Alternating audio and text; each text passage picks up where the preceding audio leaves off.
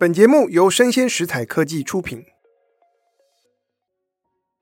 大家好，欢迎来到影视幕后同学会，我是冯博翰，在这里用经济学带你解读全球娱乐产业。电影《旺卡》已经上映了两个多礼拜，我觉得是今年最棒的电影。你看了吗？有不少朋友都跟我说，他们非常非常喜欢，但也有些朋友觉得啊，之前 Johnny Depp 版的《巧克力冒险工厂》仍然让他们记忆犹新。其实这两部电影都是源自二十世纪一位很伟大的作家，他叫 Roda 罗德达尔，他所写的一本童书，原文书名叫做《Charlie and the Chocolate Factory》。我们今天就邀请到大家最喜欢的作家怀观来一起聊聊文学作品如何透过影视而重生。我们欢迎怀观。嗨，大家好，我是怀观。那今天很高兴可以来到这里，跟大家聊一聊这本小说。对，那个《旺卡》这部电影里面有一句台词叫做“世上所有美好的事物都始于一个梦想”。其实我们知道，世上很多美好的电影都始于一本书。所以你怎么来看罗大的原作《查理跟巧克力工厂》？嗯、呃，首先我需要跟大家讲一件事情，这个也是我最近期才发现到的事情，就是呢，我在很小的时候读到这本书，多小呢？我印象中是幼稚园啦。为什么？因为那本书给我的第一个印象就字非常非常的大，然后旁边还有注音符号，里面有非常多的插图。那我知道出国念书之后，我才慢慢发现到说，这本书其实已经是很像我们说华文里面的《红楼梦》也好，《西游记》也好，它已经属于深入了欧美文化里的一本书。怎么说？怎么说 好，没关系，太有默契了。对，呃，怎么说呢？来，给大家举个例子好了。我还记得几年前，我曾经在《富比士》杂志还有《Linkin》两个地方同时都看到了文章，在讨论什么呢？他们讨论旺卡是不是一个好的老板。然后《富比士》文章就说他不是一个好的老板，为什么？他是巧克力大亨。啊，对，我们要记得一下，汪卡在书里面的时候，他已经是那种呃，算是世界首富等级的人物了。他曾经帮那种呃西方的王子建造一座完全由巧克力打造的宫殿，然后收了他非常非常多的钱，这样子。那这位首富呢，他们在讨论说他是首富，然后他有个巧克力工厂，所以呢，富比士跟 Linkin 就很清楚来讨论一个问题，就是他是不是个好老板呢？好，富比士说不是，为什么？因为当他找继承人的时候，他完全不考虑内部晋升。然而。Linkin 就说是为什么呢？因为他不但给了员工超棒的工作环境，要记得员工是可以自由自在在里面吃巧克力，然后拿巧克力回家的。同时，当外部的访客骚扰员工的时候，员工奋起抵抗，决定杀了那些访客的时候，他百分之百站在员工那边。OK，你杀人我埋尸这样子的。但是我也要提醒这边的观众朋友一下，这边的员工是什么呢？他们是一群松鼠。哇！因为呢，松鼠在巧克力工厂里面的工作是什么？他们在剥核桃。这个小女孩，她觉得松鼠太可爱，她想抱一只回家养。你会说这样子是不是骚扰？是啊，很讨厌啊！你打扰到我敲核桃的工作啦。然后呢，松鼠就把小女孩拖进去，抠抠抠，敲一下啊，这个女孩子的脑袋空空的，不是个好核桃。好，拿去 砍成两段，杀掉。然后呢，你可以想象到陪小女孩进来的家长紧张的要死，而我们的汪卡现在旁边干嘛呢？嗯，他在旁边替松鼠加油。Lincoln 就以这个东西为例子，告诉你说，如果你有一个老板，无论你干嘛，他都挺你。你会觉得他是好老板？会呀、这时候就造成了 Linkin 跟富比士的大辩论：旺卡是不是好老板？可是大家不要忘了一件事哦。无论是富比士也好，Linkin 也好，它是完全给成人看的商业杂志，而他们以这个为主题，开开心心写一大篇专栏文章，然后开始讲公司文化，开始讲 CEO 的特质。这表示什么？这表示汪卡这个角色以及巧克力工厂这个小说已经完全深入到人心了。它的背后的前提就是，OK，他觉得他每个读者都知道他们在讲什么。其实我帮大家补充一下，《巧克力冒险工厂》的原著小说是一九六四年出版的。哇！所以呢，你在幼稚园的时候读到，如果是欧美的读者，他们到现在五六十岁，应该也要当老板的年纪，或者当主管。他们在等一下，一九六四年出版，他们那第一批的读者应该已经七八十还是九十了？没有没有，假如那时候的小朋友读到，哦、但是要讲到影响力，对对对，我就比较市侩。嗯，在二零二一年的时候。Netflix 买下了罗德达尔毕生所有文学作品的版权，用来改编成影视、戏剧、游戏等等，花了多少钱呢？我网络上查了一下，价格众说纷纭，但是基本上是大约七亿美元，或甚至上看十亿美元。真的假的？对。然后主要聚焦在他的十六部小说，包括其中这本《巧克力冒险工厂》。那现在可能我们很多听众朋友，大家。印象深刻的是，电影里的《巧克力冒险工厂》，那它原本的小说是怎么写的？我先跟大家稍微 refresh 一下这个故事在讲什么。这故事哈，你看看英文 title 就是查理跟巧克力工厂，所以故事 title 从查理这个小男孩开始。查理家里非常非常的穷，穷到什么样的地步呢？我当时看这本小说一开头看起来的时候，我就知道说啊，他们穷到他们没有钱买吃的，以至于呢，查理要最后在书一开始的时候，他每天只能吃半颗包心菜，然后他就省着省着吃。那当他真的很饥饿的时候，他连走路上学都慢慢的走，怕消耗体力。然后这个时候呢，在这个都市里面，呃，最大的一家工厂就是。威利旺卡的巧克力工厂，如同在都市里面，所有有在故事设定里面，所有的有钱人，通通都是巧克力商人。好，有一天，忽然，旺卡先生宣布，他要请五个小孩子，好进去参观他的巧克力工厂。然后呢，查理呢，正好就是其中之一。他买了一条巧克力棒，他得到了一张金的。可是对他来说是一个很奢侈的事情吧？对，那是件非常奢侈。你可以看到书里面在讲一件事，他为了这个巧克力棒，其实呢是他爷爷非常想要进去，让他为了这个一巧克力棒，全家开始挨饿。为了就是省出那么一点点的钱，啃一条巧克力棒。你也可以看到他写作的那个年代里面，人是会挨饿的。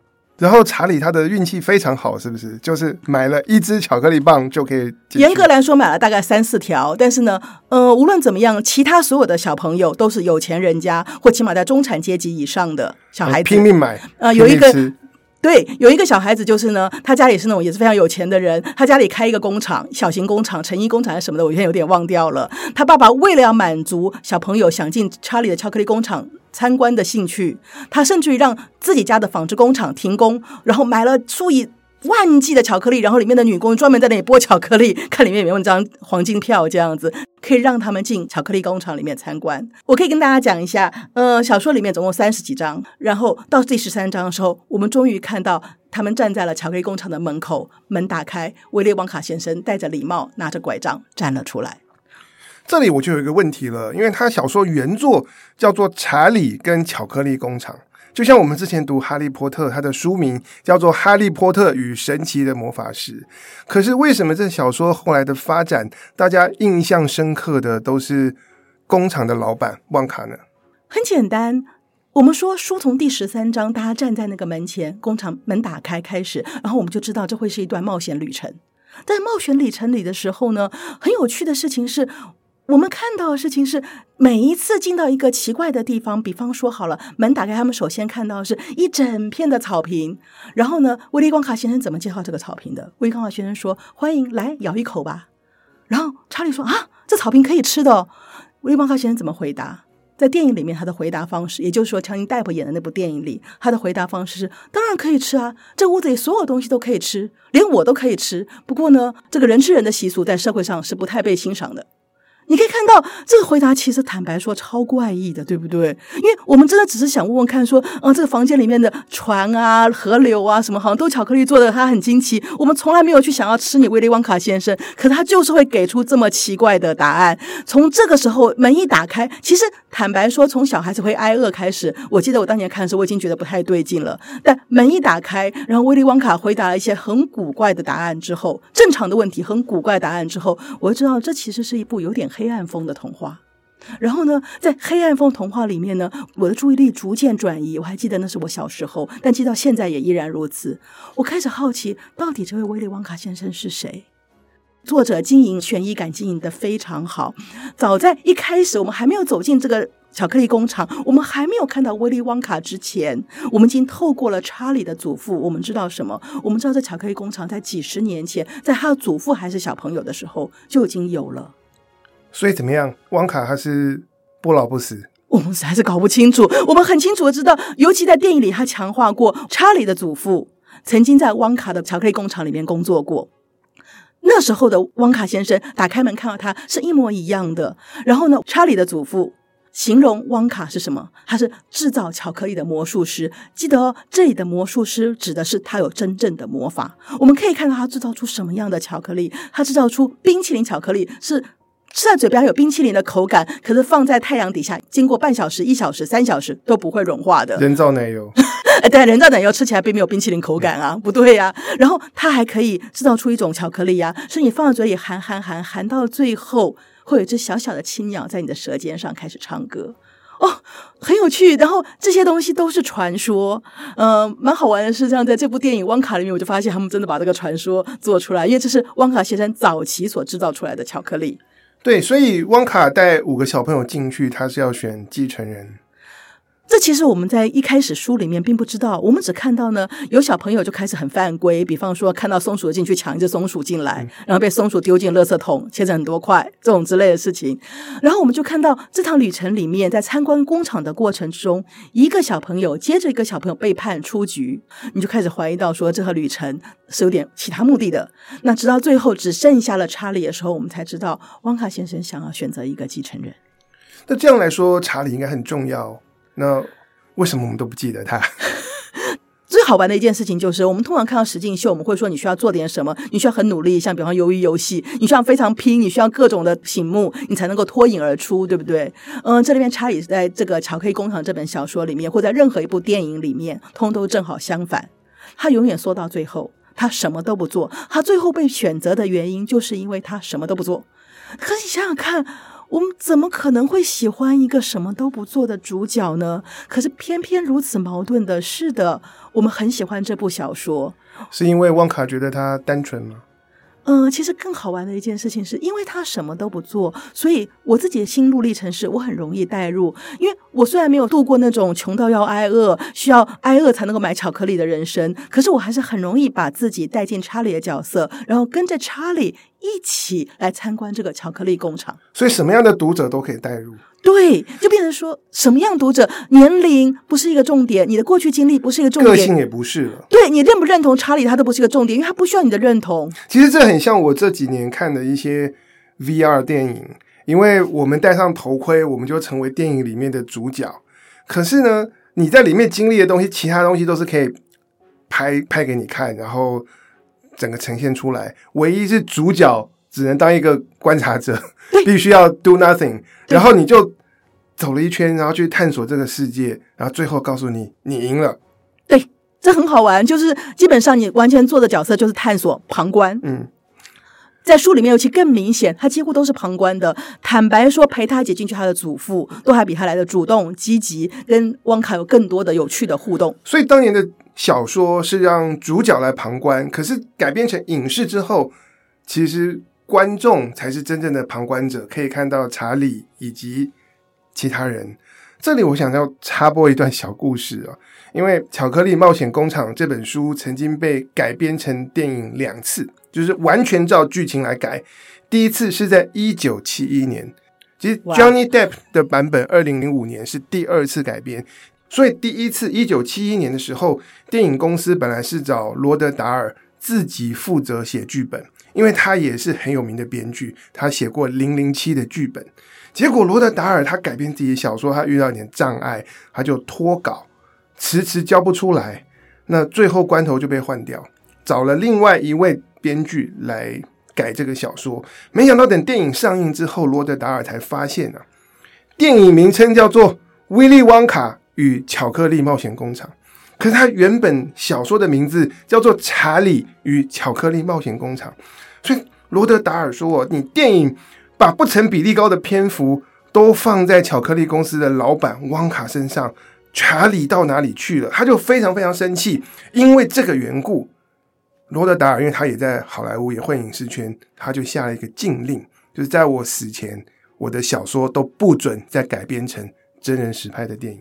然后你就看到他死了之后的连滚带爬的改编啊！他是一九九零年过世，他其实一九一六年出生，到一九九零年过世之后，我们就看到整个九零年代罗德达尔的小说改编成电影电视大爆发，不只是《巧克力冒险工厂》，还有那个小魔女马蒂达啊，林林总总。还有《吹梦巨人》，这也是我印象非常深刻的，因为《吹梦巨人》当年我也看过小说，哇，里面插画我也是好喜欢。后来才知道说，他跟那个插画家已经是长期合作的伙伴关系了。对，那我们现在来看一下 Johnny Depp 版本的电影，为什么他这个角色这么样让人印象深刻？当然，你前面已经谈到他的个性，他很后来离群索居，然后人又怪异，然后讲话有时候又有点命。你怎么样看待这个角色跟 Johnny Depp 的诠释？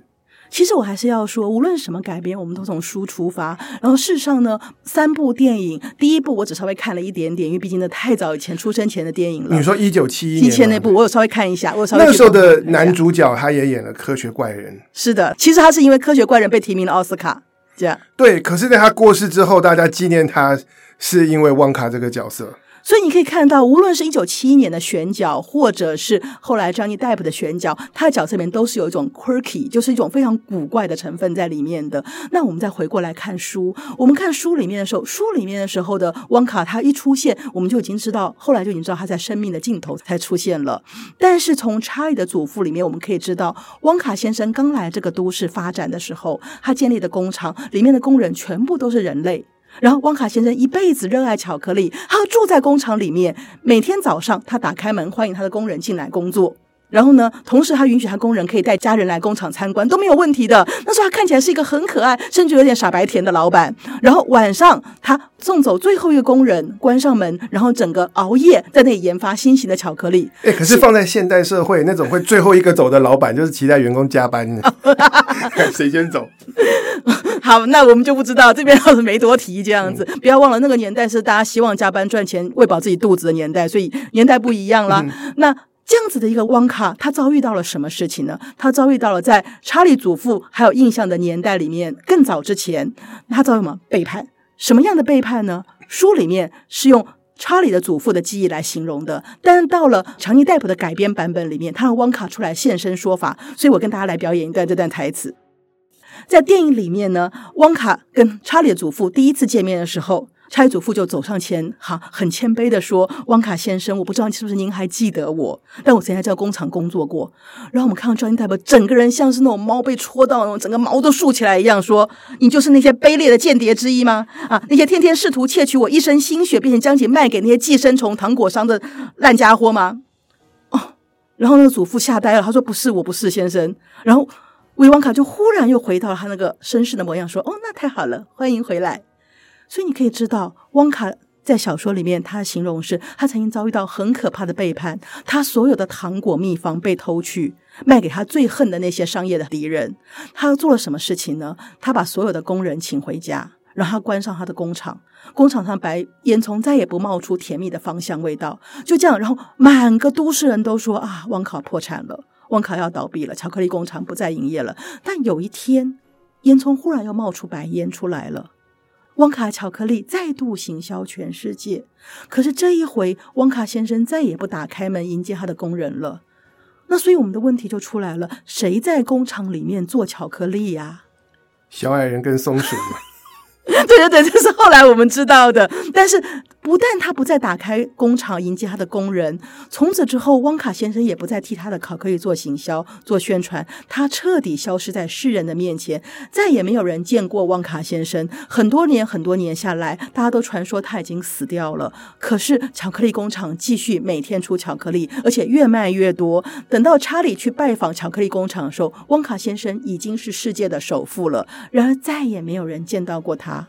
他就是这样子一个神秘的存在。可是回到刚刚博汉那个问题，所以为什么将 Depp 演起来，旺卡先生这么的命，这么的暴躁易怒，这么的疑神疑鬼、古怪？可是呢，似乎又很可爱。很简单，他曾经遭遇过很大的背叛，这个背叛是差不多将近要毁掉他的毕生心血的背叛。所以我觉得这个角色之所以深刻，并不是因为他怪，而是因为他经历过的创伤。我们很很清楚的看到，这是个有故事的人。最有趣的事情是他如何面对这个创伤，如何从泥潭里面再爬起来，从一无所有里面再爬起来的。这个始终是一个谜。那这个就要连接到我们今年上映的这部电影，由提摩西·夏勒梅，也就是甜茶所主演的《旺卡》。那个时候的旺卡还正年轻，才要开始创业。为梦想奋斗，他看起来的这个旺卡跟 Johnny Depp 的那个旺卡个性截然不同，是不是带我们回到了这个受伤以前的旺卡？这边我想谈一谈小说改编，因为今年的旺卡很有趣。今年旺卡甚至于不是小说改编，它是从小说里面摘取一个人物啊。如果我印象没有错的话，那个博汉可以聊一聊，就是说呢，我记得 Paramount 买下了这个角色权。对，这边有一点复杂，因为很多人一般我们讲到小说改编，都会想说，哦，Johnny Depp 版、甜茶版都是源自这本小说。可是，如果我们从一个文本发展的角度来看，两者是很大的不同。Johnny Depp 的版本就叫做改编，它的意思是我们把一个故事从一个媒介、一种形式转译成另外一个媒介，但还是同一个故事。那今年的旺卡呢？它严格上说来叫做 spin-off，可以说是原著的衍生作品，你也可以说是外传或番外。那它的形式是回到《巧克力冒险工厂》故事之前，等于是一个前传。所以严格说来，它不是改编。而在二零一六年的时候，华纳兄弟所买下的就是对于《巧克力冒险工厂》这部原著里面 Willy Wonka。这个角色的改编权，让他们可以从这个角色出发，为他去创造全新的故事。既然他买下来的这个汪卡角色改编权，其实就是经过了 Johnny Depp 的电影，我们非常非常可以验证的出来啊，真正这本书里面受欢迎的角色是汪卡先生本人。同时呢，看完小说之后的读者必然会非常好奇，汪卡到底是个怎么样的人？以前是什么样子？对，他到底怎么样发迹的？他为什么会有魔法，可以做出这么千奇百怪的巧克力？那基本上，汪卡这部电影，今年的二零二三年，汪卡这部电影就是从汪卡年轻的时候开始。我们会问说：好，我知道大家都最好奇的一个问题，也是我遇到过非常多人讲的，就是 Timo 杰演这部片会不会太甜？因为我看到的时候，我可以跟大家说一下，我觉得 Timo 杰演出了一个巧克力的味道，既苦又甜，是七十二 percent 的黑巧克力。但我们重新来看看哈，从小说里面年轻的时候的汪卡应该有什么样子呢？小说有透露吗？有，他们有稍微讲一下。我们可以从刚刚讲的来看，他会想跟工人混在一起，他很开心的愿意。他有提到说，如果工人遇到困难，他都很乐意的伸出援手。这样，所以我们可以很清楚的看出来，Timothy 所演出来那个甜，似乎真的就是年轻的汪卡的样子，有那么一点点傻白甜的味道。但事实上，汪卡先生有一个更强烈的特色，叫做他从来不在乎别人怎么想，他不在乎社会习俗，不在乎礼仪，不在乎权势，他甚至于不在乎生死。那事实上，我们也并不知道他能不能够用人类定义来定义生死。书里面查理祖父不停地说了，他说他是巧克力的魔法师，但同时他不确定他是一个人类。可是我觉得在今年的汪卡电影里面，他好像还是很在乎他的朋友。或是旁边那个小女孩，最后也帮他找到妈妈。对，很有趣的一件事情是呢，今年的这个故事是个类似金羊毛的故事。什么叫金羊毛的故事？如果大家熟悉希腊神话的朋友就会知道，哈，金羊毛是一个组团打怪的故事，主角需要搜集各种小伙伴，在旅程之中，到最后组出一个团体攻打大魔王。这就是一个金羊毛的故事，就是一趟旅程追求一个目标。对，然后我们可以从今年的汪卡来看，年轻的汪卡先生，他一开始就年轻汪卡先生下了船，踏进一个大都市，他的梦想是什么？我要在这个大都市里面的一个地址上开一家属于我自己的巧克力店，这就是他的目标。然后为了达到这个目标，他开始有了小伙伴。但是呢，你会说哈，这样子汪卡先生是重视伙伴吗？对呀，因为你想想看，在记在书里面他也说了，他一开始重视他的工人的。直到最后，他被背叛了，因为他再也不相信人类了。所以在一开始的时候，汪卡先生是重视小伙伴，这点完全没有问题。但是你也可以看到了，当他被陷害，被陷在一个洗衣店里，签下了一个很可怕的长期劳工约，要替那个洗衣店洗衣服三十年的时候，奴隶契约啊，真是就住一个晚上，然后你就签下个奴隶契约，一辈子不得翻身。他有没有很紧张？没有。他有没有很在乎？没有。他们很有所谓，没有，他完全无所谓，完全不觉得自己生命会被毁掉，他完全非常有信心。然后同时呢，你看他，普通人都会有报复之心，哈，对于曾经陷害过我的人，我要怎么样惩罚回去？汪卡先生有没有这样子呢？你可以说他有，因为他的确是好好的报复了陷害他的人；你也可以说他没有，因为他挺顺手报复了。他的眼睛永远看着他的目标。而且也只有目标，但同时，当他可以报复的时候，你可以看他像顺手一次，是完完全全正中敌人心脏，就是一个这样子的人，让我们觉得哇哦！我很难解释给大家那种感觉，只能跟大家说，他不是大家以为的那种牛奶巧克力，他有点黑暗，但同时呢，你。走进去看完整部片子再走出来，心里还是觉得甜滋滋的，因为毕竟嘛，巧克力就算是没有糖分的巧克力，吃起来还是香的。所以对你来说，甜茶现在这个样子是有可能在历经沧桑之后变成 Johnny Depp？这是一个很好的问题。或者我其实想要问的，因为你也做写作，嗯、对。然后对我来说，这是一很困难的事情，因为当我们要做前传的时候，对，我们只看到这个角色老了以后的样子。没错，然后你要反推。对，我知道很多人呃，时间回溯是发展方外是那种超展开，就根本不管你原作的限制什么等等乱写。可是今年的这部，他我觉得他们很严谨，从老了的汪卡往前回推去塑造他年轻时候的样貌，这个故事可以有不同的发展。大家可以看到一件事，就是当 Timothy 在扮演年轻时候的汪卡先生的时候，他展现出来了除了甜、热血、重视伙伴之外，他有一种很强烈的与世隔绝的味道。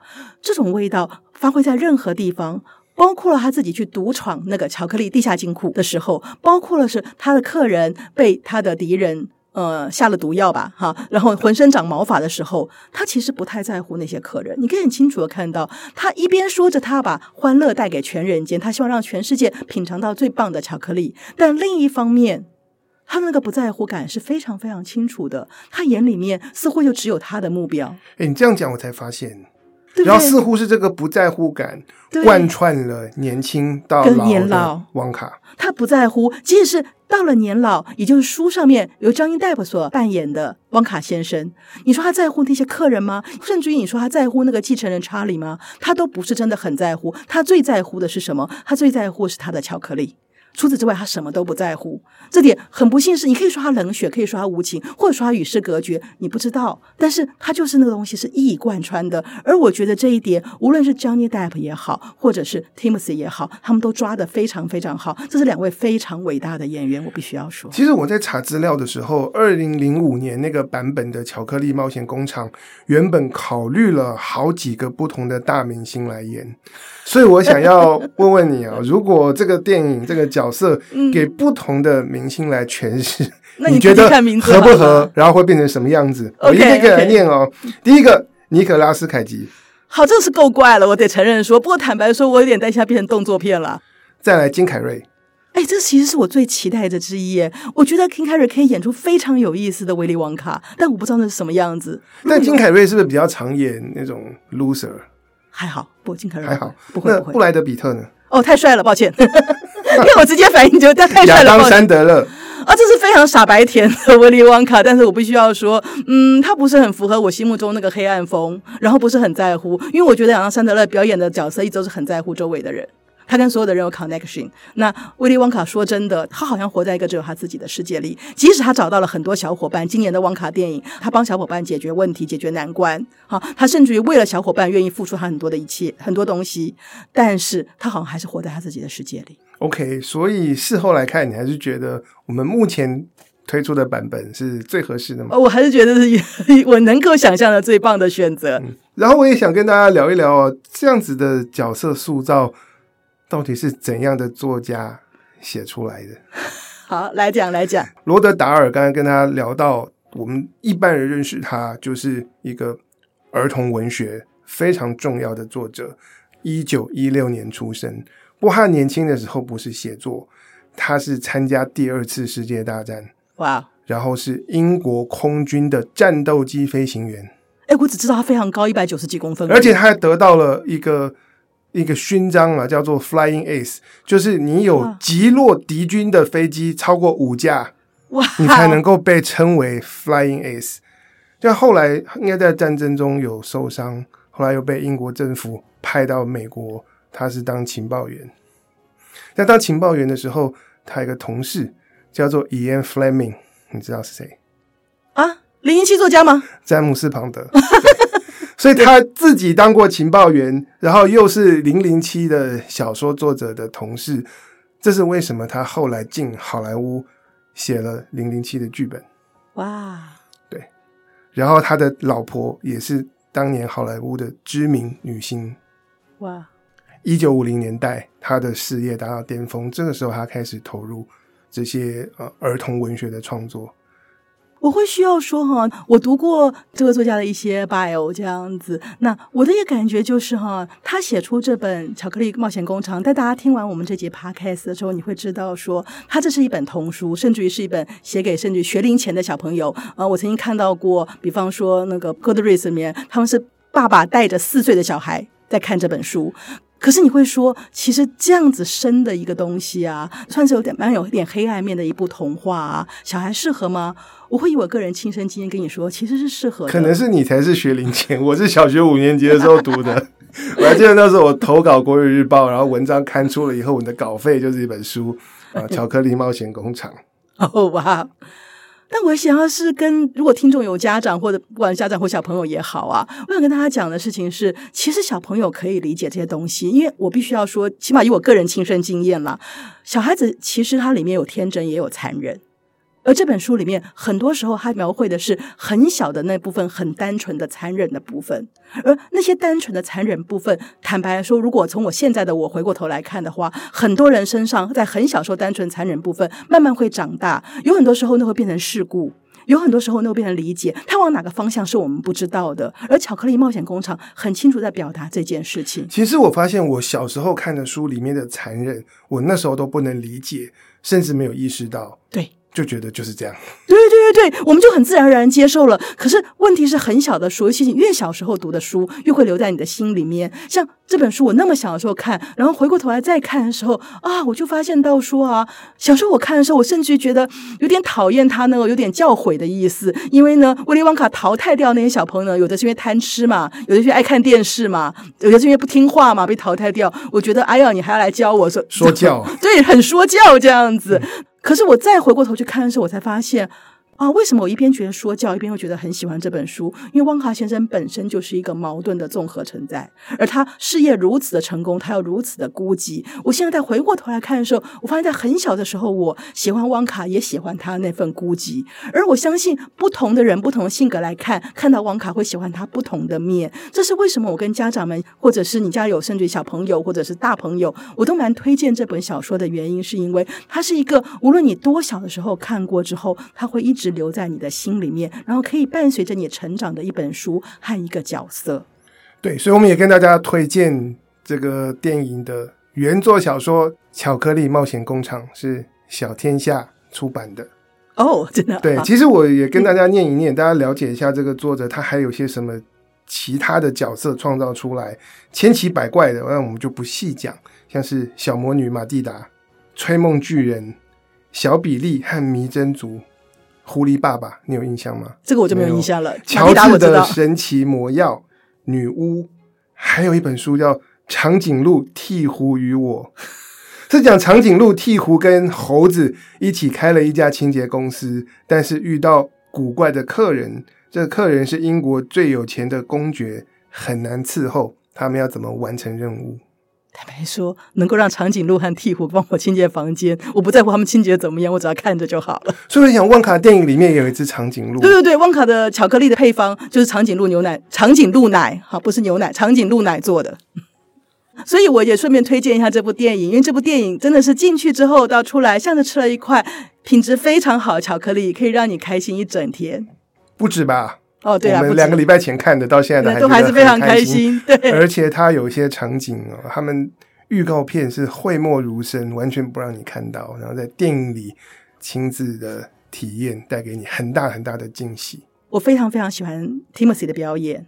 目前为止，我在所有的社群媒体推特上看到，外媒对他表演只有一个字：pitch perfect，精准，非常的精准。然后讲到这个，我其实我是有一点担心的。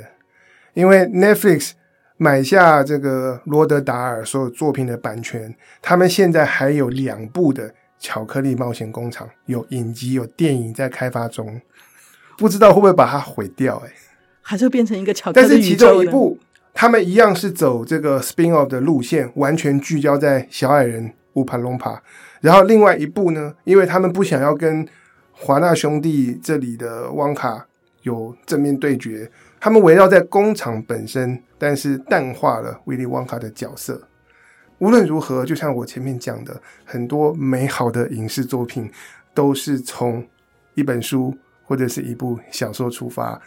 那我们大家可以期待看这个罗德达尔宇宙会不会以后发展起来，跟漫威宇宙、跟 DC 宇宙来分庭抗礼。那我们今天很开心，怀观再度来到我们当中，跟大家一起聊聊旺卡的原著小说跟他的电影。但是最后我们还有一件事情要说，Hi，Merry Christmas！对，祝大家圣诞快乐。然后今年的圣诞节跟甜茶一样甜。以上就是我们今天的内容，希望你喜欢，请大家追踪、分享，并且给我五颗星。我是冯博翰，影视幕后同学会，我们下次见，拜拜，拜拜。